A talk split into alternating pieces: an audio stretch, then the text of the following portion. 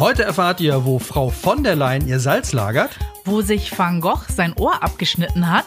Und warum die Rebsorte Mint von Ungarn nach Österreich geschmuggelt werden musste. Das alles jetzt im Emons Podcast zur Kultreihe 111 Orte mit Steffi Knebel und Mats Kastning. 111 Orte, der Podcast, den man gehört haben muss. Hallo zusammen, hier sind Mats, Steffi, Daniela und ihr hört den Podcast zur Kultreihe 111 Orte, den Erlebnisführern aus dem Emons Verlag, heute mit Mustache und Muckis, geistigen Getränken und einem malenden Orakel. Oder Orakel, müsste ich ja jetzt genauer sagen. Unsere Autorin heute Daniela Deneger und ihr Buch 111 Weine aus Österreich, die man getrunken haben muss. Dazu gibt's 111 Orte in der Provence, die man gesehen haben muss und 111 Orte im Saarland, die man gesehen haben muss. Wir treten wie immer an in den drei Kategorien Lieblings, mit Mutti und hm, lecker. Zum Schluss gibt's dann wieder eine Entscheidung, wer von uns drei diesmal gewinnt. Wir sind schon sehr gespannt. Daniela, über dich kann man ja lesen, dass du für den Weinguide Gaud Milo Österreich als Verkosterin wirkst und gefragtes Jurymitglied bei nationalen und internationalen Weinwettbewerben bist. Hört sich nach einem wirklichen Traumjob an. Wie bist du denn zu den 111ern gekommen und was muss man denn sonst noch über dein Bouquet so wissen? Ja, ich schreibe jetzt schon seit ungefähr zehn Jahren über Wein. Also ich bin Weinfachjournalistin, lebe in Wien und arbeite für verschiedene Printmagazine. Also mein Spezialthema ist wirklich nur der Wein. Und ich habe auch die Ausbildung an der Weinakademie in Rust gemacht. Und zu den 111ern bin ich eher zufällig gekommen. Also ich wurde gemeinsam mit einer Kollegin gefragt, ob wir so ein Buch schreiben möchten. Und ja, das war auch mein erstes Buchprojekt. Bist du denn dann wirklich so jemand, der mit einem Weinglas da sitzt und so, ja, leicht teerig, Holznote und ein bisschen edel im Abgang, aber leicht schaumig. Ist das so? Macht man das so als oder ist das ein totales Klischee? Nein, also so ungefähr äh, findet das schon statt, ja. Also mein Job ist dann eben auch äh, Weine zu verkosten und die zu bewerten und gleichzeitig beschreibt man dann halt die Weine. Also welche Früchte man da jetzt wahrnimmt, aber vor allem dann auch die Struktur von dem Wein und äh, einfach den Wein so in seiner Gesamtheit zu erfassen und ja, alle Aspekte da irgendwie zu beleuchten. Und trinkst du dann am Wochenende auch eher Wein oder sagst du dann so, nee, das ist eher Arbeit, jetzt mal ein Gin Tonic? Uh, sehr gerne Gin Tonic, ja. Aber auch gern mal ein Bier. Also ich habe auch nichts gegen Bier. Komme ursprünglich eher aus einer Biergegend und zum Wein bin ich dann erst später gekommen. Aber natürlich ist der Wein schon mein Hauptgetränk, würde ich jetzt sagen.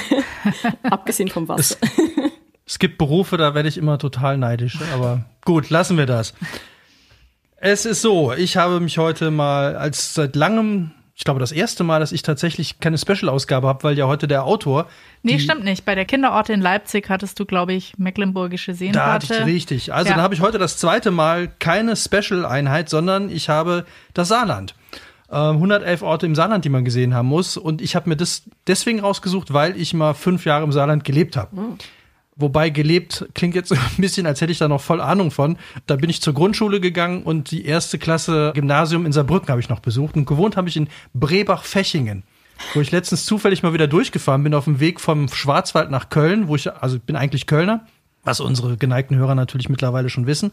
Aber äh, auf dem Weg bin ich mal wieder durch Brebach-Feching gekommen und ich habe jetzt echt nicht viel wiedererkannt. Also so gelebt ist ein bisschen übertrieben, aber deswegen habe ich mir gedacht, ich muss meine Erinnerungen an das gute alte Saarland mal wieder auffrischen, weil auch wir hatten damals einen Schwenki im Garten, den berühmten saarländischen Schwenkgrill. Und ich habe jetzt tatsächlich gelernt, was es für spannende Persönlichkeiten gibt und warum ich diesmal auf gar keinen Fall gewinnen werde. Also ich habe ich definitiv hab ein bisschen Angst Chance. vor der Sendung, ja. Ich habe diesmal die 111 Orte in der Provence, die man gesehen hat, muss rausgesucht, weil ich wollte was Unbekanntes. Ich war noch nie in der Provence und jetzt ist es ja draußen schon so kalt und trüb und ich dachte mir so, wenn man an Provence denkt, denkt man ja gleich an Lavendelfelder, unglaubliche Farben, an Aromen und ich dachte mir, das passt eigentlich ja ganz gut eben zu unserer Weinsendung heute und eben diese ganzen Künstler, die dort waren, die durch diese Farben inspiriert sind, die möchte ich heute mal ins Spiel bringen. Also dann können wir überleiten mit Ich war noch nie in der Provence, ich sah noch nie. Ne. Nicht, dass wir noch GEMA zahlen müssen. Okay, dann hören wir hier auf und fangen mit der ersten Rubrik an. Lieblings. Daniela, du bist der Gast. Du darfst selbstverständlich anfangen. Mhm. Was ist dein, und jetzt bin ich mal sehr gespannt, weil ich mir jetzt mal raus bin aus diesem, wie kriege ich die Rubriken ordentlich hin? Was ist dein Lieblingswein aus Österreich, den man mal getrunken haben muss und warum? Es war sehr schwierig, diese Entscheidung zu treffen, weil natürlich gibt es in diesem Buch sehr viele, die meine Lieblingsweine sind und man kann sich sehr schwer auf nur einen äh, beschränken. Aber ich habe mir dann auch meine Lieblingsgeschichte rausgesucht, die es zu diesem Wein gibt, weil in dem Buch erzählen wir auch immer die Geschichten, die hinter den Weinen stecken und über die Winzer und was die Winzer so machen und wie der Wein entstanden ist. Und meine Lieblingsgeschichte heißt Rebenschmuggel. Und dabei geht es um die Rebsorte Furmint, die eben früher im Burgenland beheimatet war. Und der Winzer Michael Wenzel stammt eben aus Rust im Burgenland und der hat sich mit diesem Furmint sehr intensiv auseinandergesetzt. Und das kam so, also die Rebsorte war in der Habsburger Monarchie sehr stark im Burgenland vertreten ist dann aber im Laufe der Jahrzehnte verschwunden, zugunsten von grünem Veltliner und was wir in Österreich sonst noch so an Rebsorten haben. Dann kam also der Großvater von Michael und sein Vater und die glaubten an diese Rebsorte Furmint und mussten daher nach Ungarn fahren, um dort Rebsetzlinge zu holen. Das klingt jetzt unspektakulär, ist nur so, dass eben damals das Jahr 1984 war und der eiserne Vorhang natürlich noch existierte. Und die beiden fuhren aber trotzdem nach Ungarn und kauften diese Reben dort. Und am Rückweg mussten sie eben wieder über die Grenze und es war streng verboten, natürlich etwas äh, mitzubringen. Und so hat der Großvater an der Grenze angefangen, auf einem alten ungarischen Holzblasinstrument zu spielen. Und zwar heißt das Tarogato, heißt dieses Holzblasinstrument. Und er konnte drei Lieder spielen und das waren drei ungarische Volkslieder. Die waren dann im Kommunismus natürlich auch verboten. Und die Grenzbeamten waren derartig entsetzt, dass der Großvater da diese Lieder spielt und haben also quasi gesagt, ja, er soll nur aufhören zu spielen und sie sollen schnell weiterfahren, so quasi. Und haben dann eben nicht kontrolliert, ob sie irgendwas mitführen, was sie nicht dürfen. Und so kam der Furmint wieder nach Rust ins Burgenland zurück und der Vater von Michael Wenzel, der jetzt das Weingut führt, hat eben diese Reben ausgepflanzt in der Riede Vogelsang. Und diesen Ried Vogelsang, den gibt's eben noch heute. Das ist ein ganz toller Weißwein. Bin ein großer Fan davon. Und ja, und momentan gibt's eben wieder an die 10 Hektar Furmint in Rust. Also es ist eine Sorte, die auch jetzt, äh, wo das Klima sich erwärmt, deutlich eine schöne Säure und eine schöne Frische einfach behält. Deswegen wieder beliebter wird. Da war ich mit meinem Übergang ja jetzt mit dem Singen gar nicht so schlecht. Ne? Ich hätte mich jetzt nur noch auf ungarische Volkslieder konzentrieren müssen. ja. Konntest du nicht wissen? Ja. Hättest du vielleicht österreichische Volkslieder genommen? Da, da kenne ich aber nur das mit der Reblaus. Ich möchte Reblaus sein oder irgend sowas ja, von, ja, Hans von, wie ist Moser, Franz Hans Moser. Hans, Hans Moser, ja, genau. genau. Ich finde es aber sehr mutig von dem Großvater. Also ich meine, das war ja jetzt nicht irgendwie, die hätten ihn ja auch direkt verhaften können. Ja, total. Ich mein, ja, ja, ja, ja, ja, ja. Nein, das war gar nicht so unriskant. Ja. Und ist das jetzt quasi das einzige Weingut, das das hat? Seit 84, 10 Hektar ist jetzt nicht so riesig, oder? Nein, ist eine ganz kleine Fläche immer noch. Aber es kommen schon mehr österreichische Winzer wieder zurück auf diese Sorte und pflanzen sie jetzt auch wieder aus. Also es gibt jetzt schon einige Weingüter, die diese Sorte bereiten. Mhm. Also sie waren die Vorreiter und haben quasi illegal ja, genau. gehandelt. Genau, sie haben den Furmint zurückgebracht nach Österreich. Habe ich aber tatsächlich Furmint habe ich auch noch nie gehört. Nee, also ich auch nicht. Wo ich auch mit, mit Wein jetzt nicht völlig ahnungslos bin. Aber Furmint, ja. aber Österreich ist für mich auch immer grüner Feldliner. Äh, genau. Zweigelt, ganz klassisch fand ich immer so. Ja, und, äh, sind unsere beiden bekanntesten Sorten natürlich, ja. Aber es gibt äh, eben wahnsinnig viel verschiedene Sorten, Rebsorten, Herkünfte. Und darauf gehen wir heute in unserem Buch auch sehr stark ein, diese ganze Vielfalt darzustellen. Was ist denn so der Chateauneuf du Pape aus Österreich? Was ist denn so der edelste, den man da kaufen, trinken oder äh Ey, Chateauneuf du Pape hab ich, ja, ich Provence. Ja, Ach so, stimmt. stimmt. Ja, ja, genau. ja. ja. Willst mir jetzt hier wieder alles vorwegnehmen? Also dann, dann was ist denn der, Petru, der Petrus aus Österreich? Ui, es ist schwierig, das ist schwierig zu sagen. Aber wenn ich was wählen müsste, vielleicht für mich persönlich, ja, dann wäre das auf jeden Fall die Rebsorte Blaufränkisch. Und da gibt's halt ganz spezielle Terroirs, zum Beispiel am Leiterberg oder auch im Südburgenland, also am Eisenberg. Also wenn man angeben will in Österreich äh, im Restaurant, dann müsste man sagen, ich hätte gern Blaufränkischen vom Leiterberg. Zum Beispiel, ja. Mhm. Steff, die Provence. Jetzt hatten wir Chateau Neuf du Pape, den nimmst du ja dann jetzt, also an der Stelle wahrscheinlich nicht. Ja, vielen Dank. Du hast mir jetzt die Überleitung total genommen. Ich habe mir was Architektonisches rausgesucht. Ich bin nämlich ursprünglich eigentlich Architektin und zwar habe ich die Cité Radieuse von Le Corbusier rausgesucht. Das ist ein Hochhaus, ein bisschen in der Gestalt oder sieht so aus wie ein gestrandeter Ozeandampfer. Es ist 165 Meter lang, 24 Meter breit, also auch extrem tief und 56 Meter hoch. Und das Spannende an diesem Gebäude ist, sie haben auch schon versucht, es als Weltkulturerbe anzumelden. Ich weiß gar nicht, ob es jetzt im Welterbestatus durch ist oder immer noch irgendwie dabei ist, qualifiziert zu werden die Idee dahinter war einfach, dass man den Corbusier ist ein ganz bekannter Schweizer Architekt, der versucht hat, seine ganze Architektur auf ein Idealmaß runterzubrechen. Das Idealmaß für ihn war der Modulor. Da hat er einfach den Menschen neu vermessen. Der Bauchnabel ist auf 1,13 Meter, äh, glaube ich, oder 31, eins von beiden. Der Durchschnittsmensch musste, glaube ich, 1,82 groß sein und hat dann eben so ähnlich wie Da Vinci, also den Mensch im goldenen Schnitt vermessen gemessen und daraufhin wollte er auch die Architektur konstruieren. Und das Spannende ist, diese Wohnmaschine, die er da generiert hat, sollte eine Art vertikale Stadt werden. Die hat noch nicht mal den Boden berührt, sondern ist auf Stelzen. Also es war äh, quasi ein Idealbild. Und das gibt es eben nicht nur in Marseille. Also wer es in Deutschland anschauen will, da steht auch eine in Berlin. Und das war so ein bisschen der Vorläufer eigentlich noch von den Plattenbauten. Das hört sich jetzt so mega brutal an. Für Architekten ist es so mitunter einerseits das Größte, andererseits wird es auch super kritisch gesehen, weil man natürlich sehr viele Menschen in dieses Gebäude reinsteckt und das war so ein Selbstversorger. Also auf dem dritten Stock gibt's quasi eine ganze Etage, da gibt's ein Hotel, da gibt's Ladenpassagen, es gibt Kindergärten, die Dachterrasse ist für alle nutzbar, da oben gibt's einen Pool. Es war gedacht für nach dem Krieg, für sozial Schwache, damit die da wohnen können. Und ist in der Zwischenzeit einfach sehr schick. Und das ganze Ding steht in Marseille. Also wenn man mal in Marseille ist und den perfekten Blick über Marseille haben möchte, geht man einfach auf die Dachterrasse hoch. Die ist nämlich öffentlich und kann dann sich einmal umschauen. Wow.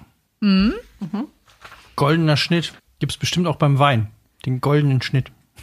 Na, ich denke, beim Wein gibt's, was ich total spannend an Wein und Architektur finde, sind diese Weinarchitekturen, die ja irgendwann mal entstanden sind. Also, dass die mhm. ganzen Winzer angefangen haben. Also, ich glaube, vor Jahren habe ich, war ich mal in Kalifornien und habe von Herzog und Demeron dieses Weingebäude angeschaut, das von außen aussieht, als wären es lauter Gabionen. Mhm. Das ist so, so ein bisschen der Start, sensationell schön. Und ja. also, ich glaube, das ist auch toll an deinem Job, oder? Da kommst du auch zu ganz vielen Gebäuden, die dann einfach mit dem Wein zusammengehen? Ja, genau. Also es gibt architektonisch ganz tolle Bauten bei den Weingütern. Also das ist wirklich beeindruckend teilweise. Die haben auch sehr viel investiert dann.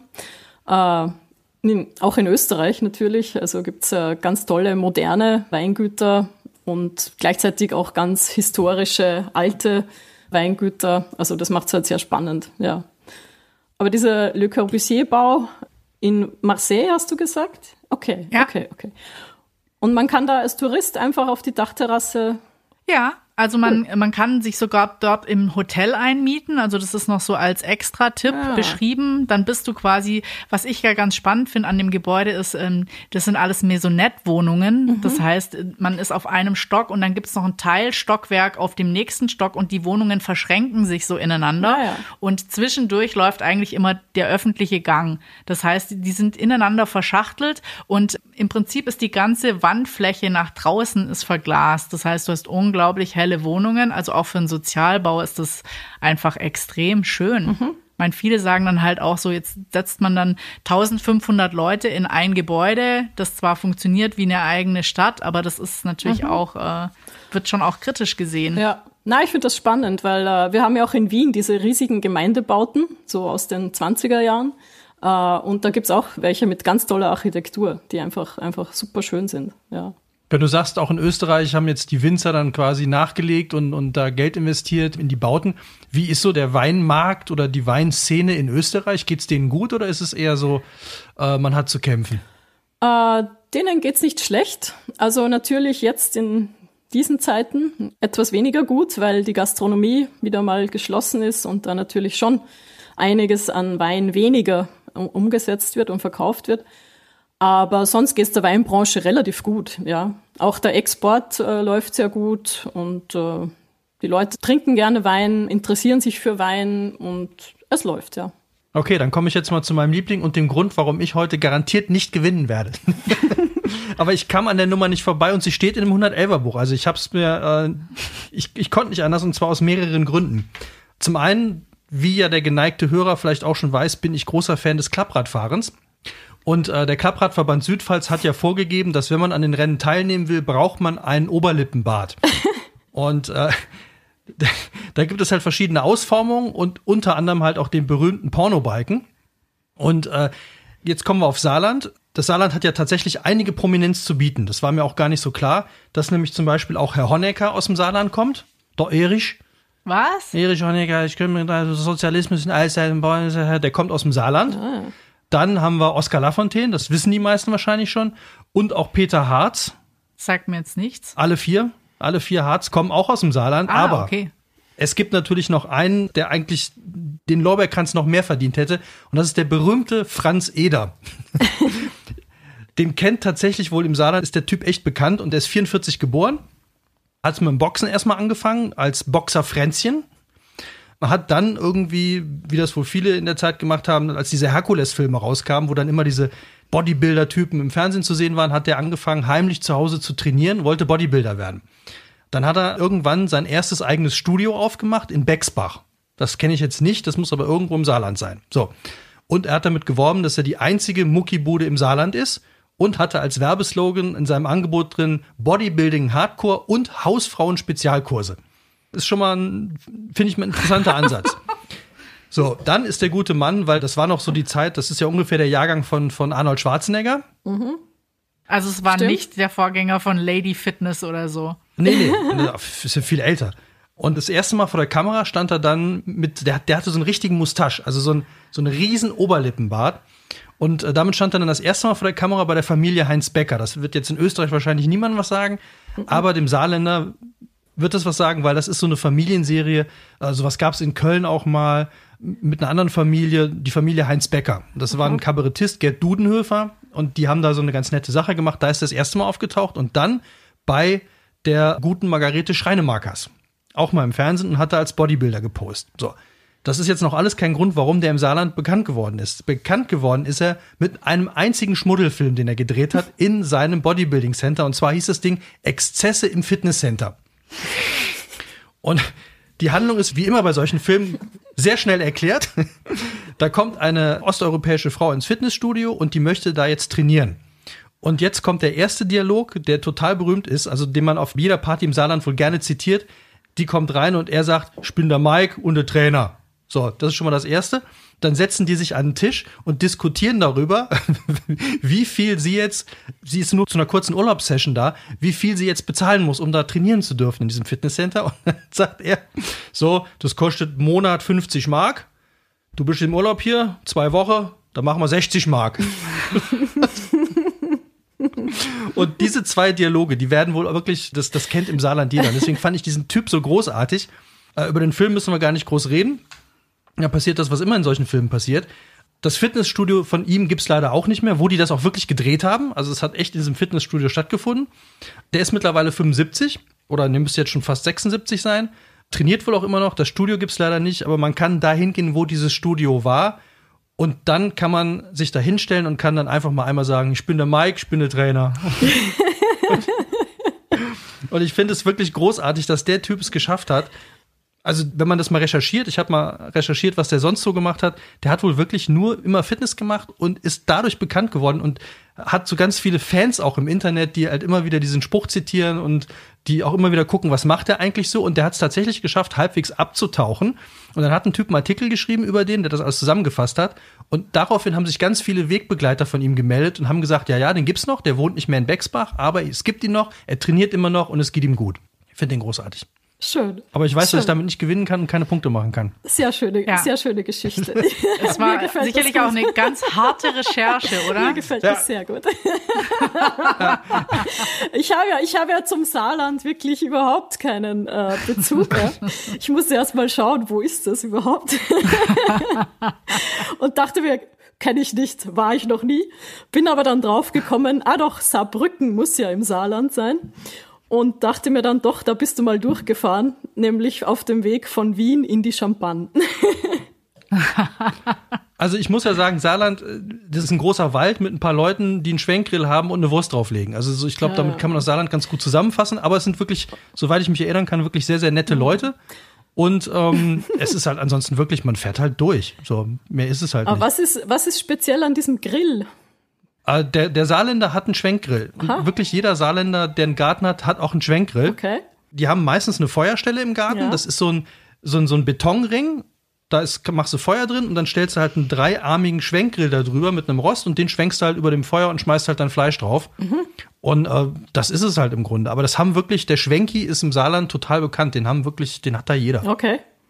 Äh, Mats, da hätte ich noch eine Frage. Äh, warum liegt denn da eigentlich Stroh? Ich glaube, das klären wir später. Wir machen direkt mit der nächsten Rubrik weiter. Mit Mutti. Mit Mutti, da geht's ja darum, was mit Freunden oder mit seiner Familie, mit Kids zu machen. Mats, was machst denn du so mit deiner Mutti? Harter Übergang jetzt, finde ich. Tja, Ich gehe mit meiner Mutter kegeln. Also mit meiner Mutter wahrscheinlich weniger, ich glaube, die kegelt nicht gerne, aber mit meinen Freunden würde ich ins Kegelsportzentrum Obertal gehen. Ich, also man muss über das Saarland, glaube ich, auch noch so ein bisschen wissen, das hat alles äh, für mich auch in Erinnerung alles so ein bisschen angestaubt. Also es ist, es ne, man hat den Völklingen die, die Hütte und es gibt so ganz viele Sachen, irgendwie haben die noch so eine alte Patina, also wo man so denkt, da gibt's noch Kioske, da hängen wahrscheinlich Bildzeitungen im Schaufenster von 1975 oder so. Äh, das gibt es so in diesen kleinen Vororten. Brebach-Feching war auch so ein kleiner Vorort. Und da gibt es jetzt, und natürlich gibt's da Kegelbahnen. Und was ich aber so spannend fand, es ist natürlich keine Kunst, eine Kegelbahn zu finden. Aber, dass die Kegelfreunde Obertal, KFO, die erfolgreichste Vereinsmannschaft des Saarlands sind, ist okay. Würde mir jetzt auch noch nicht reichen. Aber die Herren sind seit 1993 die dominierende Mannschaft in der ersten Bundesliga Schere und haben die Erzrivalen vom SKC Paffrath, die ich nämlich zufällig tatsächlich kenne. Weil der Vater von einem guten Freund von mir, also ich komme aus dem Kölner Raum, der Vater von einem guten Freund von mir hat da oder spielt da wahrscheinlich immer noch, äh, kegelt da immer noch.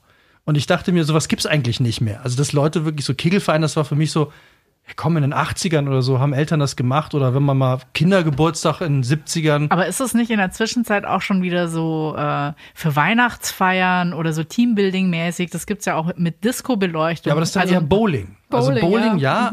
Ja. Aber dieses ganz klassische Kegeln und jetzt bin ich dran hängen geblieben. Also erstmal finde ich das total herrlich, dass es da eine Riesenhalle mit 500 Zuschauerplätzen gibt für eine Kegelbahn. Kegelbahnen waren für mich so unten im Keller und dann irgendwie ein Tisch davor und dann Tür zu und alle kommen raus, wenn sie einen Sitzen haben und fertig und keiner weiß, wer gewonnen hat. Aber nee, das ist eine Riesenanlage. Und dann habe ich mich gefragt, und diesen Begriff, ich finde es ja immer schön, wenn man noch so ein bisschen was mitnehmen kann bei so einer Sendung, außer welche Weine muss ich trinken, nämlich was bedeutet der Begriff Schere beim Kegeln? Und das ist, jetzt kommen alle, ich weiß noch nicht mal den Unterschied zwischen Bowling und Kegeln, wenn ich ehrlich bin. Bowling ist eine gerade Bahn mit einer Kugel in, mit drei Löchern, wo du reingreifen kannst. Und beim Kegeln kannst du das nicht. Und die Scherenbahn, die geht hinten auseinander. Also du hast halt einen sehr dünnen Anfang und dann geht der, kurz bevor die Kegel kommen, geht das so trichterförmig auseinander und das nennt sich halt Schere. Wahnsinn. Was gelernt. So, jetzt was habt ihr, gelernt. habt ihr alle was gelernt. da ich ja aufgrund meines Franz Eder sowieso aus dem Siegerpodest äh, raus bin, ähm, überlasse ich euch jetzt das Feld. Wer möchte? Mit Mutti? Möchtest du deinen mit, mit Mutti? Ja, mit Mutti. Etwas, was ich nicht nur mit der Mutti machen würde, sondern halt mit meiner Familie, sagen wir, die mich gerne in Wien besucht. Also meine Familie ist aus Oberösterreich und kommt gern nach Wien. Und dann gehen wir zum Heurigen und trinken dort auch Wein. Und in den meisten Fällen ist das dann ein gemischter Satz. Und deswegen habe ich als Wein mit Mutti den Wiener gemischten Satz vom Weingut Fritz Wieninger ausgewählt. Und zwar vom Nussberg, genau gesagt von der Riede Ulm. Der Wiener gemischte Satz war lange ein bisschen verpönt, weil ein gemischter Satz heißt, dass verschiedene Rebsorten im Weingarten gemeinsam gepflanzt sind. Also die stehen da nebeneinander und dann werden die auch zusammen geerntet, zusammen eingemeischt, zusammen vergoren und es wird ein Wein daraus und der besteht aus mindestens drei verschiedenen Sorten. Können aber auch viel mehr sein. Und der Fritz Wieninger hat eigentlich diesen Wein wieder populär gemacht und hat wieder dafür gesorgt, dass er sein verdientes Renommee erhält. Er hat nämlich Ende der 90er Jahre einen Weingarten am Nussberg bekommen. Da stand ein Wiener gemischter Satz von alten Reben und er dachte sich eigentlich, was mache ich mit einem gemischten Satz? Braucht kein Mensch. Hat sich dann aber entschlossen, na gut, einmal probiere ich es, einmal baue ich diesen Wein aus. Und er hat das genauso gemacht, hat dann das erste Mal probiert und hat sich gedacht, okay, das ist spannend, das ist interessant, das ist vielschichtig, den füllen wir jetzt mal ab. Und er wurde ein totaler Erfolg. wurde ein Erfolg und er hat diesen Wein dann in den nächsten Jahren immer wieder gemacht und seither ist das so eigentlich ein Role Model für den Wiener gemischten Satz. Lustig bei gemischter Satz, das hört sich A ein bisschen an wie so ein Kartenspiel, ein gemischter Satz. Mhm. Oder man denkt so an Schorle oder sowas. Ja, oder Herrengedeck. So, also so, also so eine Mischung aus äh, ein Wein und ein Korn. Nee, Herrengedeck ist, glaube ich, ein Pilz und ein Korn. Ah, okay. Und dann gemischt, gemischter Satz ist irgendwie so Korn und ein Wein. Oh, ja. ja, Pilz und Korn finde ich auch schon eklig, aber nee, ist, nicht. Aber macht man das so? Also war das eine Zeit lang äh, normal, dass man verschiedene Reben auf einem Weinberg hat und die dann auch mischt? Genau, genau. Also früher war das durchaus äh, gängig. Und zwar aus dem Grund, äh, weil das war auch eine Versicherung. Also früher war das Klima etwas äh, kälter, problematischer.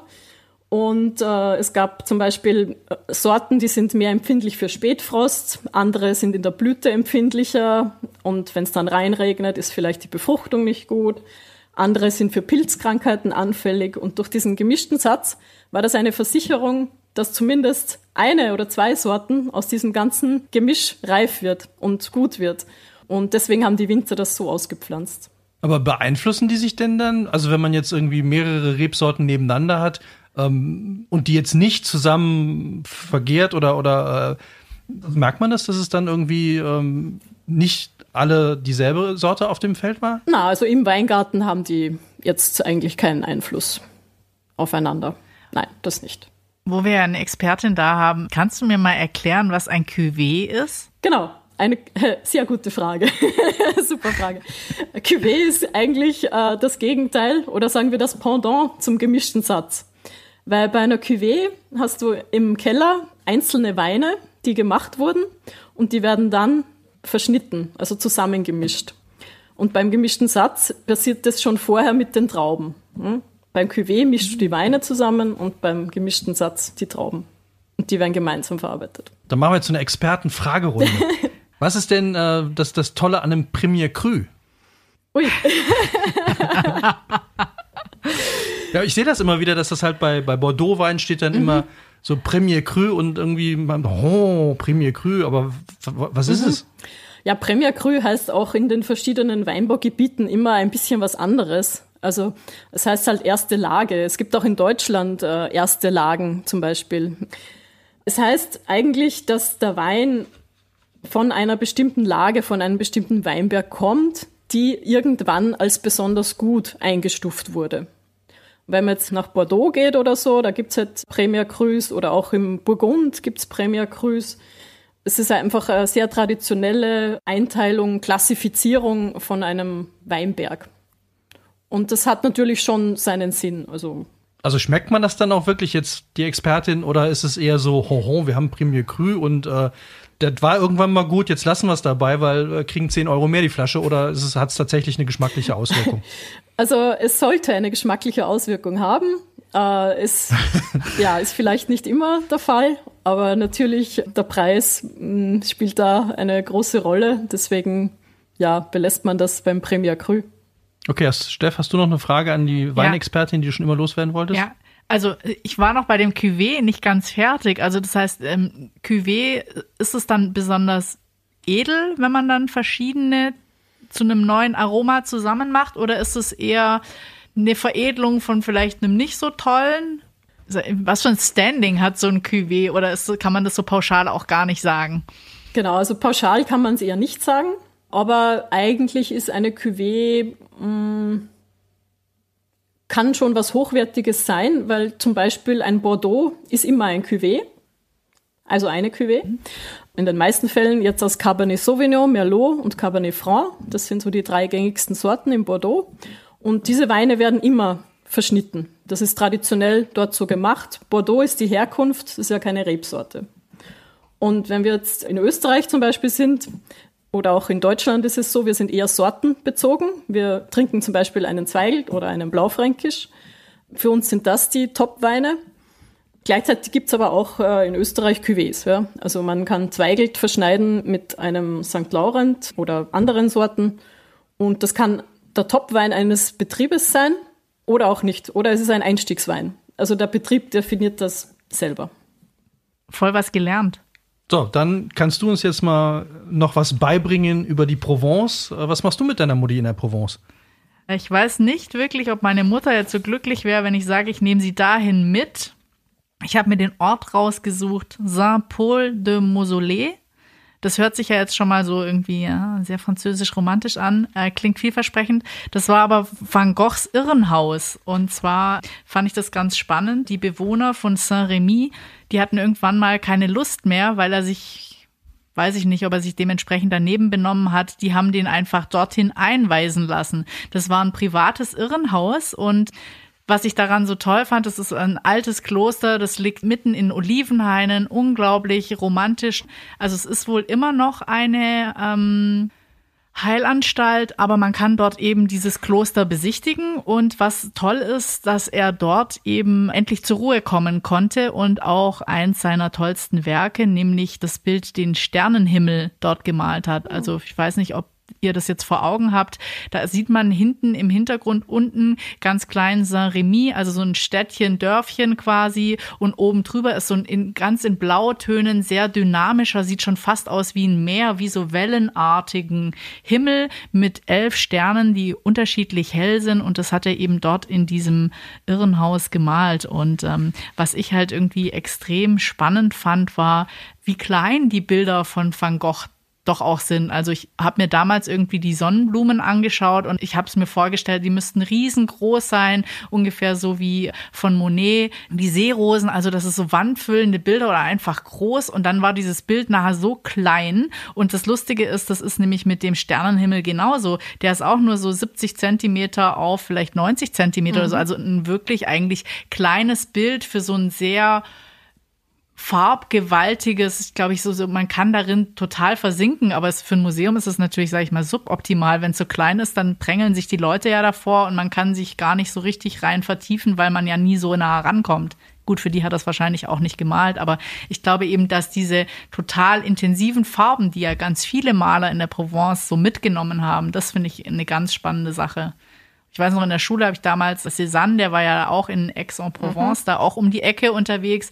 Den hatten wir als Sternchenthema und ich dachte mir, Mann, warum müssen wir denn Cézanne haben? Ich hätte lieber Van Gogh oder Ja. Kann man das besichtigen? Also kann man da heute reingehen oder ist es, du sagst ja, ist jetzt noch eine Heilanstalt, aber kann man vielleicht das Zimmer, wo er gelebt hat? Ich glaube, das Zimmer, wo er gelebt hat, nicht, weil das funktioniert alles noch, aber es gibt einen Kreuzgang, den man wohl besichtigen kann. Ich glaube, man muss sich allerdings voranmelden. Und da hat er sich so abgeschnitten. Mhm. Nee, das hat er sich schon, das habe ich ein bisschen ah, angeberisch ah, ah. In, mhm, mhm. als den Teaser vorne reingenommen. Das Ohr hat er sich davor abgeschnitten. Okay. Äh, da ist er halt irgendwie, glaube ich, schon so ein Stück weit amok gelaufen und die Bewohner haben ihn dann dorthin ja. einweisen lassen. Insofern war das, äh, da ist er dann zur Ruhe gekommen und hat noch weitere. Mhm. Wie viel, wie viel Zeit hat er dort verbracht? Weiß man das? Ein, ein Jahr, Jahr, war er okay. dort. Ein ganzes Aha. Jahr, ja. Und hat nur ein Bild gemalt? Nee, ja, aber ich meine, äh, schau dir die Bilder mal an. Ich meine, das ist ja auch extrem aufwendig in der Strichführung und dass das nachher so dynamisch wirkt. Also ich glaube, das musste schon auch geplant sein. Ja, oder er hat den ersten Monat hat er den, das ganze Bild gemalt und dann jeden Monat nur einen Stern. Oder übermalt. Oder übermalt. Mhm. Also ich glaube, so ein Bild ist halt auch nie fertig. Ich glaube, das finde ich ganz, ganz hart. Ja, meistens ist der Künstler vor dem Bild fertig. In dem Fall auf jeden Fall. Hast du ein, ein Lieblingsbild mit Wein? Gibst du was? Ui, das ist schwierig. Nein, da fällt mir jetzt gar nichts ein. ich glaube nicht. Aber ich war schon in Aix-en-Provence und ich war auch in diesem Cézanne-Haus dort. Und das, das war Schön. toll. Ja, das war toll. An das kann ich mich erinnern, weil diese Reise ist jetzt sicher schon 15, wenn nicht 20 Jahre her. Ja, aber daran erinnere ich mich gut. Mhm. Van Gogh. Van Gogh. Okay, dann da fällt mir jetzt tatsächlich, wie wir von Van Gogh rüberkommen sollen zu hm, lecker mit dem abgeschnittenen Ohr. da fällt mir jetzt der Aber in schwer. dem Buch gibt's auch noch einen zweiten Ort, das fand ich ganz lustig, ein Café, wo Van Gogh immer seinen Kaffee getrunken hat. Und die geben heute noch damit an, wobei im Buch auch steht, äh, bitte auf einen Café könnt ihr hingehen, aber äh, essen eher nicht. Ja, aber das finde ich auch immer so total lustig. Wer wer ist das denn? Das, das wollte ich, das kann man jetzt auch mal schön fragen. In Deutschland ist ja Goethe überall gewesen. Also ne, du kannst ja zu, in, in jeder Laubenpieper-Siedlung ist ja irgendwo mal äh, ein Schildchen, Goethe war hier. Gibt's so was auch in Österreich? Irgendeinen, der, der wirklich, der dir da überall über den Weg läuft? Na, fällt mir jetzt spontan eigentlich niemand ein.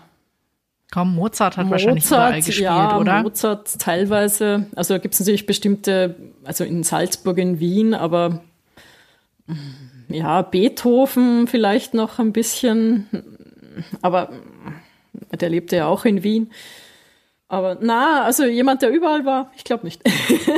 ich glaube nicht. Ich habe hab mal gelesen, das fand ich sehr schön, dass Beethoven in Neu-Wien verhaftet worden ist. In Neu-Wien? Weil sie ihn für einen Penner gehalten haben. Ah, Und zwar, das, das, das, das Argument fand ich so schön. Also er hat wohl einen Spaziergang gemacht, das sind wohl 24 Kilometer, so ein Wanderweg. ja. Äh, und, und er hat während des äh, Spazierens hat er komponiert, also hat sich irgendwie eine Melodie ausgedacht und hat darüber wohl die Zeit vergessen, es, es war immer weiter, kam dann in Neu-Wien an. Erstmal wollten sie ihn gar nicht reinlassen, weil er keinen Hut auf hatte. und das war wohl ein eindeutiges Zeichen für obdachlos oder halt für jemanden, der halt irgendwie kein Geld hat. Und dann hat er, die Klamotten waren halt auch ganz angestaubt. Und dann haben die ihn verhaftet. Und er dann so, hat dann wirklich, das ist überliefert, das ist in irgendeinem Tagebuch, habe ich das gelesen, äh, hat dann gesagt, so, na, er wäre Beethoven. Und die haben sich, ja, ja, klar, Beethoven, natürlich, der große Komponist. Dann hat der Gefängnisdirektor da wohl gesagt, irgendwie so, oder der Sheriff da vor Ort, keine Ahnung, meint dann so, Der Sheriff. der Sheriff, ja, der, der Officer, hat dann zu ihm gesagt, so, ja, dann sperren wir ihn ein, die Eisenstäbe kann er doch auch zum Klingen bringen. Und dann hat, hat er aber gesagt, er kennt den äh, ortsansässigen Kirchenmeister oder Bürgermeister oder irgendwas. Er hat sie dazu gebracht, hat wohl so rumgenervt, bis sie den äh, dann geholt haben. Und der hat gesagt, ja, ja, das ist wirklich Beethoven, hat ihn da mitgenommen. Und da dachte ich mir so, Beethoven, ja, das könnte natürlich auch so einer sein, der hier und da mir überall irgendwie einem über den Weg läuft, weil der muss wohl viel gewandert sein. Das fand ich spannend. Ja, ja, ja, ja. Also der wohnte da auch, also der wohnte da im 19. Bezirk in Wien, also dort, wo auch die Weingärten schon beginnen. Natürlich. Beethovenhaus, ja. Und es gibt dort auch, also wenn man mit der Straßenbahn da rausfährt, gibt es den Beethovengang. Das ist dort, wo die Straßenbahn umdreht. Ja. Also es ist wirklich schon sehr am Stadtrand, aber eine wunderschöne Gegend. Und in Wien hat man direkt in der Stadt Weinberge. Ja, ja. Das ist sehr besonders auch für Wien. Ist, glaube ich, die einzige Großstadt, äh, sag ich jetzt mal, mit eigenem Weinbau. Es sind ungefähr 630 Hektar. Also das ist schon ein bisschen Boah, das was. ist riesig. Freiburg hat, glaube ich, auch so einen Haushang, aber das ist mehr, das ist so ein Teil von der Uni. Die haben so eigene Reben, wo die Ja. quasi über die Reben lernen können. Ja. Aber das ist Haus, ich, nicht Haushang so klingt jetzt aber schon wieder nach Skifahren. Skifahren klingt nach Österreich. Ja. Skifahren in Österreich heißt auf jeden Fall was schönes Essen auf der Hütte und da habe ich meinen Übergang. Lecker. Okay, letzte Runde geht los. Wer hat noch nicht angefangen? Ich glaube, ich habe noch nicht angefangen. Dann darfst du jetzt loslegen mit deinem hm, lecker. Also, ich weiß ja nicht genau, ob ich mit meinem Chateau Neuf du Pape antreten kann gegen österreichische Weine. Da du die Expertin bist, dachte ich, ich nehme was ganz anderes. Und zwar habe ich mir die Savon de Marseille rausgesucht. Das ist eine Seife und das fand ich ganz spannend, dass schon im ähm, Louis XIV wollte damals Seife haben und hat angeordnet, dass in seine Seifen keine tierischen Öle reinkommen. Also der hat ja schon direkt ein veganes Produkt entwickeln lassen. Als Basis haben die Olivenöl. Die werden hergestellt und das fand ich eigentlich auch ganz schön. Das wollte ich mal kurz vorlesen, weil es wirklich schön geschrieben ist. Bei dem aufwendigen Herstellungsprozess wird das Olivenöl mit Natronlauge verkocht, bis unter Zugabe von Meersalz eine Seifenrohmasse entsteht.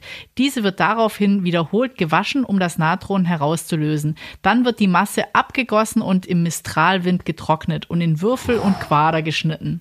Im Mistralwind getrocknet. Ja, super Toll, schön. oder? Mhm.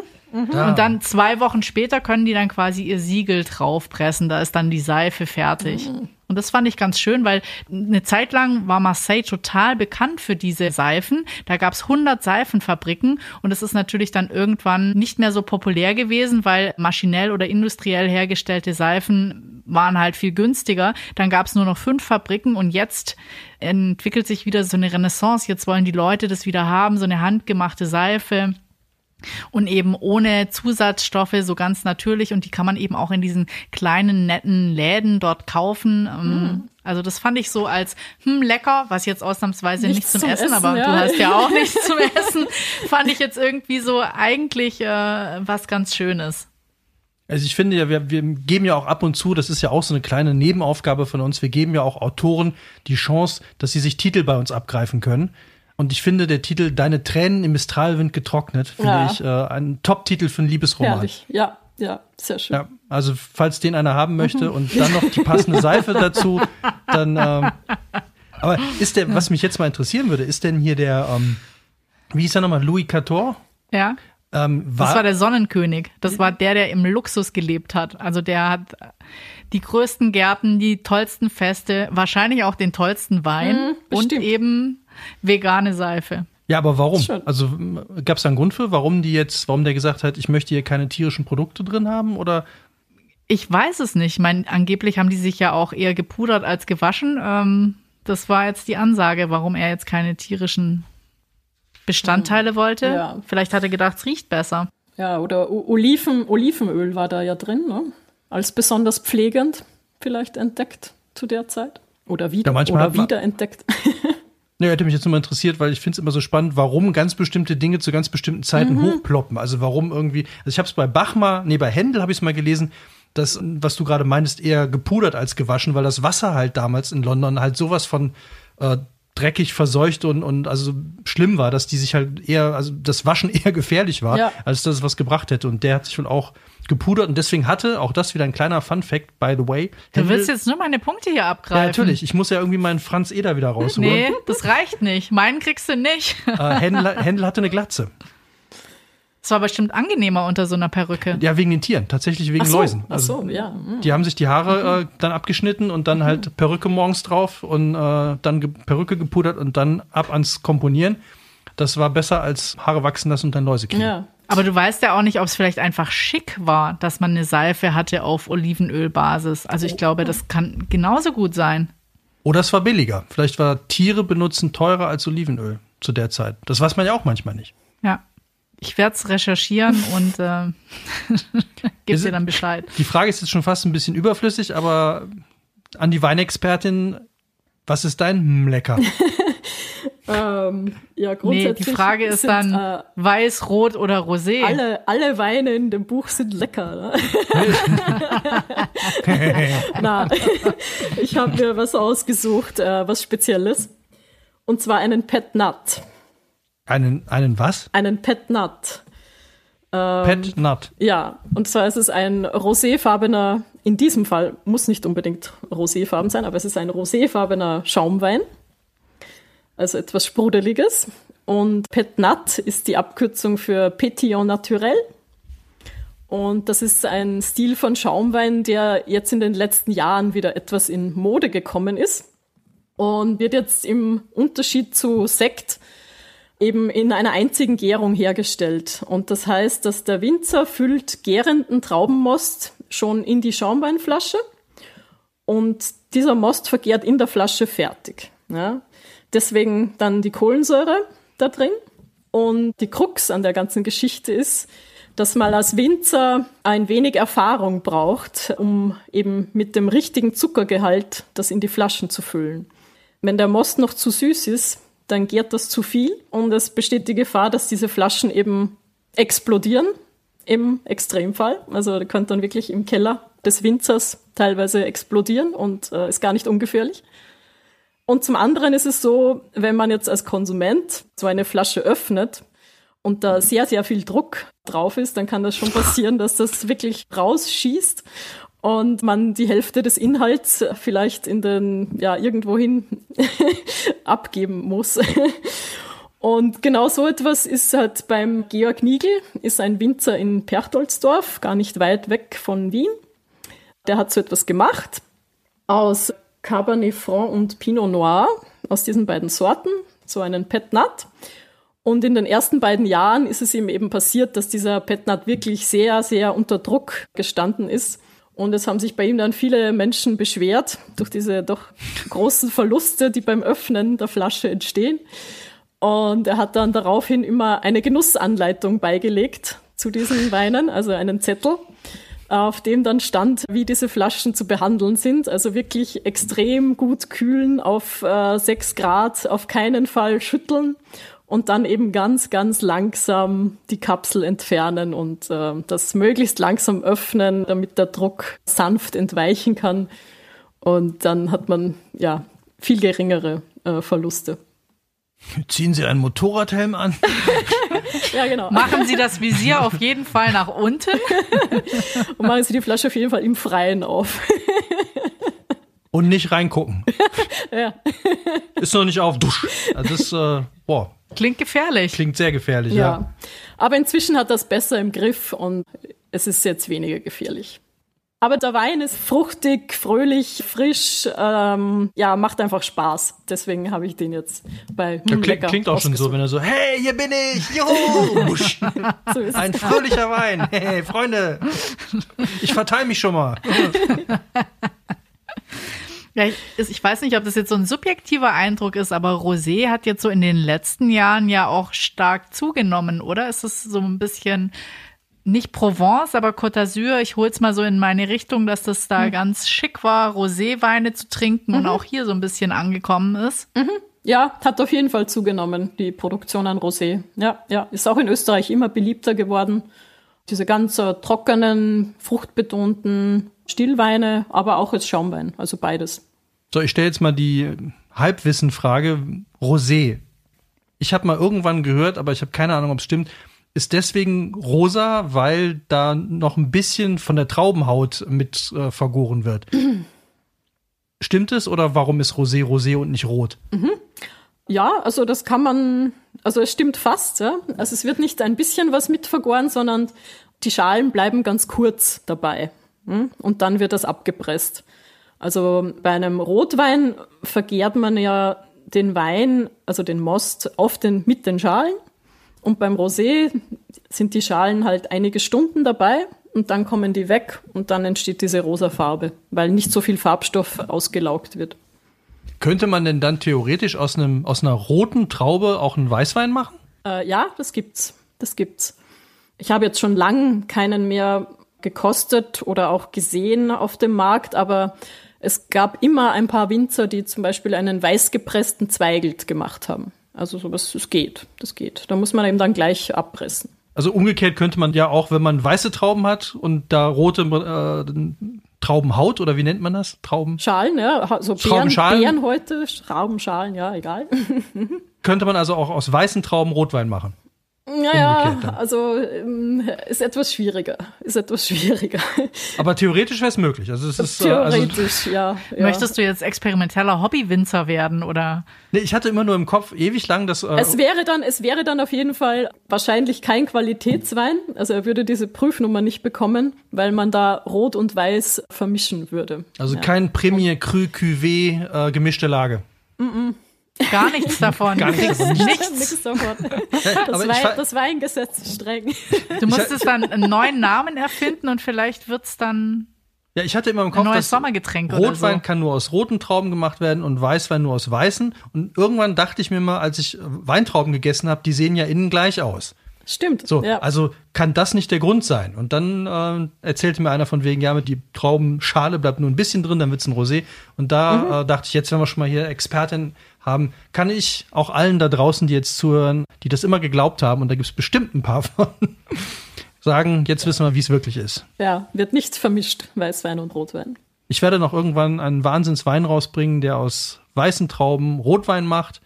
Und den werde ich dann aber wieder mit Weißwein mischen und dann als absolut exzellenten äh, Rosé verkaufen. Perfekt. So. Ich freue mich schon. Ja. Ich, möchte dann, möchte dann ich glaube, du erfährst als Erste davon. Und ich glaube, du bist auch die Einzige, die sich darauf freut. Ich verkoste alles. Das ist Aber man, man, muss es ja dann nur in den, also oder? Man spuckt es ja dann wieder aus, oder nicht? eben, eben, ja. Also ja. ich spucke die meisten Weine wieder aus, ja. Ja. Okay, dann lege ich jetzt noch, äh, da, ich kann das ja eh nicht mehr toppen, aber ich bin ja eh außer Konkurrenz heute mit meinem Meister Eder ja.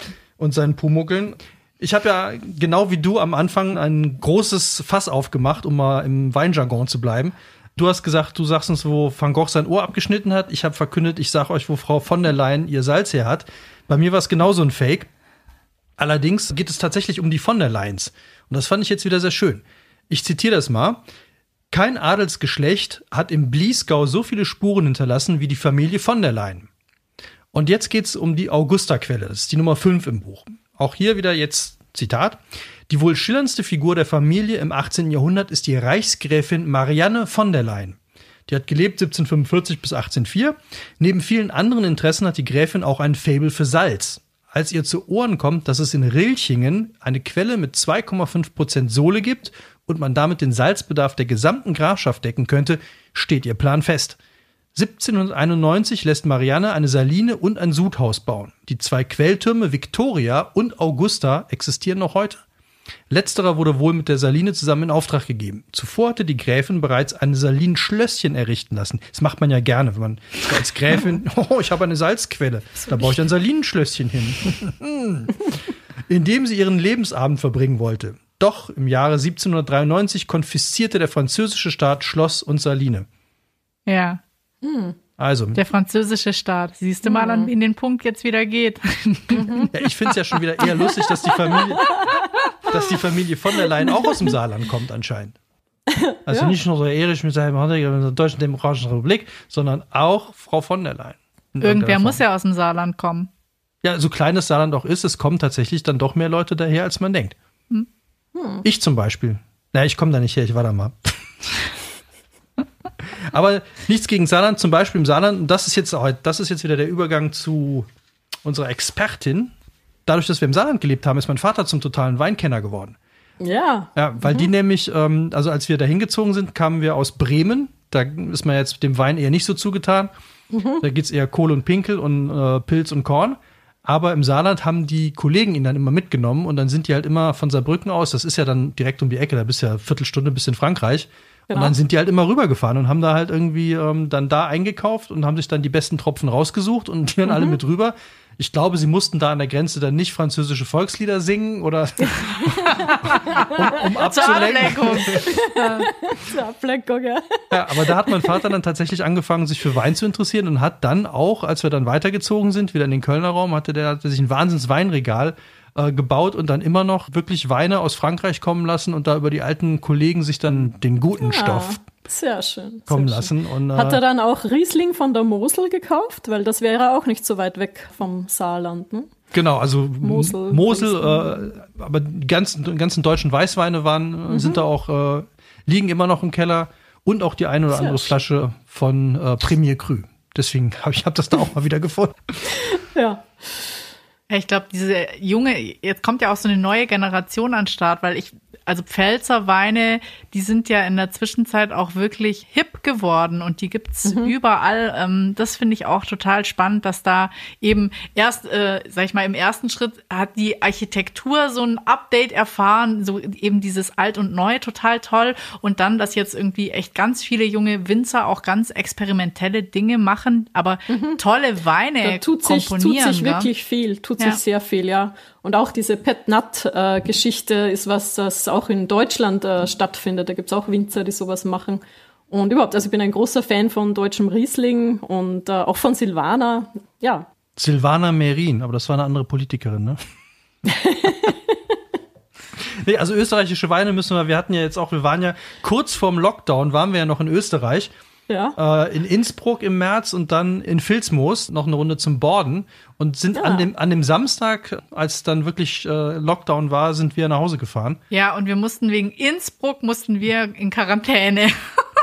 weil Innsbruck anschließend zum Hotspot erklärt wurde, mussten wir halt in Quarantäne und haben da aber auch noch äh, richtig gute Weine getrunken. Also da kann ich mich noch äh, gut dran erinnern. Ja, stimmt. Jetzt habe ich noch eine Frage an dich, wenn man schon mal die Chance hat. Wir hatten ja eben schon vom Leiterberg den Blauzweigelt, nee, Blaufränkischen oder Blauzweigelt vom Leiterberg muss man trinken. Blaufränkisch. Blaufränkisch vom Leiterberg. Was wäre jetzt so, womit könnte man dir den größten Gefallen tun, als deine absolute Lieblingsflasche Wein, auf die du am meisten Lust hättest? Was wäre das? Also mir kann man immer mit Champagner die größte Freude machen. Aus Österreich. Ist so, oh, nicht aus Österreich. da, da, ja, da ja Champagner nur aus der Champagne kommt. Siehst du, der Punkt geht an mich. Naja, ich habe die Provence leicht ausgeweitet, aber Okay, damit sind wir durch. Ich fasse noch mal kurz zusammen, bevor es zur Abstimmung kommt. Jeder darf sich ja jetzt für einen von uns entscheiden. Du darfst dich übrigens auch selber wählen. Wenn du dich am tollsten fandst, dann darfst du dich auch selber wählen. Wir dürfen das auch. Ich fasse noch mal kurz zusammen. das Also, sagst du nur, weil du dich selber wählen willst. Ich wähl mich heute Allein wegen dem Oberlippenbart, oder? also Ja, wollt war ihr. nicht schlecht. der war nicht schlecht. Das Leben ist hart ohne Oberlippenbart. Um hier noch mal eine berühmte Band zu zitieren. Elf Morgen. Das ist nämlich der gängige Song, der bei jedem Klappradrennen in der, an der Keil mit in der Pfalz läuft. So, das auch noch mal so nur so nebenbei. Mhm. Ich fasse mal zusammen. Also, gilt eure Stimme Meister Eder, der in seinem Fitnesscenter ist oder auch mal zum Kegeln geht, oder geht's ab in die Provence oder ins Corbusier-Haus mit den verschränkten Wohnungen oder zum Rebenschmuggel nach Österreich. Entscheiden Sie sich jetzt. Ich fange heute mal an, weil ich ja sowieso nicht gewinnen kann. Ich muss mich heute ganz klar für unsere Autorin entscheiden, weil Wein aus Österreich finde ich großartig und ich habe diesen Großvater die ganze, ich krieg den Großvater nicht aus dem Kopf, der, der die ganze Zeit an der Grenze steht und sich ein Ding nach dem anderen aus den Fingern saugt, um irgendwie davon abzulenken, dass sie die Reben hinten drin haben und, und diese armen Zöllner, die dann da stehen und irgendwie so, hör auf, hör auf, komm, fahr durch, komm, mach, mach. Und das, das so, ich finde dieses, dieses Setting finde ich großartig. Und wir dann immer, Ja, ja, ja. Also von daher, mein Punkt geht ganz klar an Daniela. Steffi. Dankeschön. Äh, ich muss mich dem Ganzen anschließen. Ich finde die Geschichte mit diesem Rebenschmuggel auch sensationell, dass so ein Wein so eine kleine Heldenreise macht. Also er wird noch so zurückgehalten und dann schafft das auf den Weinberg und dann fängt es klein an und dann fällt der eiserne Vorhang und jetzt können alle, wenn sie wollen, aber es ist noch so exklusiv. Also das fand ich sehr schön. Dann der Wiener gemischte Satz, der klingt wie ein Kartenspiel, fand ich auch extrem spannend und was ich am tollsten heute fand und deswegen kriegst du sowieso all meine Punkte ich würde auch zwei geben. Ich habe heute so viel gelernt über Wein. Das fand ich jetzt wirklich toll, dass, dass ich jetzt weiß, was ein Cuvée ist. Und ähm, ich weiß auch nicht, ob man diesen Pet Nut bei uns bekommt. Den würde ich vielleicht das statt Champagner mit Helm auf gerne mal an Silvester ausprobieren. Unbedingt mal probieren, ja. Bekommt man sicher irgendwo. Also ähm, du hast auch meine Stimme. Okay, dann Super, darfst du dich trotzdem noch entscheiden, wem du deinen Punkt geben möchtest heute. Und warum? Ja, ähm, sehr gerne. Also ich finde das Saarland äh, schon spannend. sehr nette Geschichten mit dem Herrn Franz Eder, ja. Moustache und äh, dann auch das Salz von Frau von der Leyen. Trotzdem wird's bei mir die Provence. Danke. Aber ich habe ja von Anfang an schon gesagt, Van Gogh, Van Gogh im Irrenhaus und ich war eben vor 15 Jahren zum letzten Mal in der Provence und möchte aber gern wieder hin. Deswegen mein Punkt an die Steffi. Vielen Dank. Also, Aber- ich glaube, das wird auch mein nächster Sommerurlaub, wenn es denn geht. Das Buch zu lesen war wirklich wie Urlaub machen. Und ich habe mich schwer getan, mich zu entscheiden, weil da waren echt noch ein paar richtig coole Sachen drin.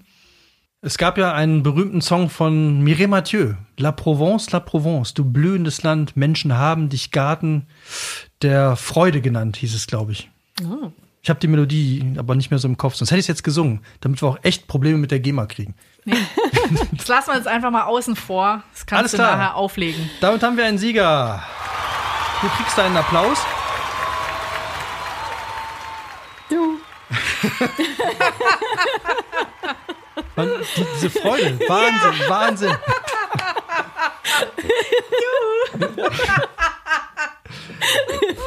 So, wir haben ja immer. Und, und jetzt wird es ein bisschen kompliziert, äh, obwohl vielleicht auch gar nicht. Äh, wir sollten einfach, glaube ich, wir brauchen so Trophäen, die wir zumindest so in die Kamera halten können. Für den Sieger. Okay, wir, wir Ah. geben das mal an den Verlag weiter. Wir brauchen Wir ein- arbeiten dran. eine Trophäe. Ich stelle mir da so eine mehr, mehrlitrige Flasche Magnum vor, ja, genau. die natürlich nach jeder, die jetzt getrunken werden würde. Mit Einschenkhilfe. Das fand Ja. ich, äh, das fand ich, total- habe ich noch nie von gehört. Äh, Es gab jetzt bei einem Weinversand, konnte man bei einem Preis ausschreiben, kannst du eine 9 Liter Flasche Das wäre was für dich gewesen, Champagner. Champagner gewinnen mit Ausschenkhilfe. Habe ich noch nie Ja. gesehen. Und ich dachte Das, so, das braucht man dann auch, weil so eine 9-Liter-Flasche Ja, ist. ja, aber während Corona, die muss man dann alleine trinken oder mit den fünf Leuten, mit denen man sich treffen darf. Also das wird richtig hart. Ja, nicht Corona-kompatibel. Stimmt. Aber Ja. wir haben ja immer einen PDF mit einer Extra-Tour und extra Tipps, die der Autor uns zur Verfügung stellt oder die Autorin. Ist in diesem Fall ja keine Ortstour, sondern du müsstest uns dann eigentlich mal so fünf, sechs deiner Lieblingsweine mit ein paar Geschichten, die vielleicht noch nicht im Buch stehen oder vielleicht auch mit Sidekick-Weinen, die auch nicht im Buch stehen, empfehlen. Damit man Spaß daran hat und das alles noch zu Hause schön nachvollziehen kann, wenn man sich die Weine dann bestellt hat, kauft ihr das Buch natürlich. Ihr braucht das Buch. Ihr braucht auf jeden Fall das Buch 111 österreichische Weine, die man getrunken haben muss. Das bekommt ihr überall da, wo es Bücher gibt. Support your local book dealer. Oder ihr könnt es direkt bei Emons bestellen. Ja, und wir haben jetzt natürlich auch noch die Chance, dass ihr die Bücher gewinnen könnt. Am besten, ihr lasst uns eine Nachricht auf Facebook oder Instagram da. Sehr gerne auch eine Sternekritik. Und ähm, jetzt mal, Daniela, vor der Ernte ist nach der Ernte. Steht bei dir ein neues Buch an oder gibt es noch irgendwelche Zukunftsprojekte bei dir? Es gibt ein neues Projekt, ein neues 111er Buch über 111 Schaumweine aus aller Welt. Auch da ist dir die Recherche wahrscheinlich richtig schwer gefallen. Du Ja. hattest äh, ein ähnlich hartes Leben wie H.P. Meyer. Und äh, wir sind sehr gespannt. Wir werden die dann auch, äh, vielleicht haben wir dich dann ja beim, mit dem nächsten Buch dann nochmal hier zu Gast. Würde uns sehr freuen. Dann werde ich alles über Schaumwein erzählen. Bin jetzt schon Eigentlich, gespannt. eigentlich hätte ich es auch schön gefunden. Wir machen die Sendung jetzt ja leider nicht abends, aber wenn, wir hätten eigentlich schon so stilvoll hier mit einem Glas Wein sitzen müssen. Also wenn wir Oder die uns Schaum- vorbereiten. Wenn wir die für Schaumweine Schaumweine. testen, dann, dann gibt es auf jeden Fall hier auch Ja, äh, einen live was zu trinken. An alle da draußen, wenn es euch gefallen hat, abonniert unseren Podcast, liked ihn, hört ihn mit Frau von der Leyen im Sudhaus beim Achterl in der Weinstube, aber bitte nicht die Ohren absäbeln, denn die braucht ihr noch in der nächsten Folge. Da hören wir uns dann hoffentlich wieder bei 111 Karnevalsverkleidungen, die man zu Hause mal getragen haben muss. Oder vermutlich, wahrscheinlicher, es gibt drei neue 111er Bücher. Findet's raus, hört rein und vergesst niemals. 100 Orte sind elf zu wenig. Macht's gut. Ciao. Tschüss. Ciao. 111 Orte. Der Podcast, den man wiederhören muss. Konzept und Produktion Audiotextur.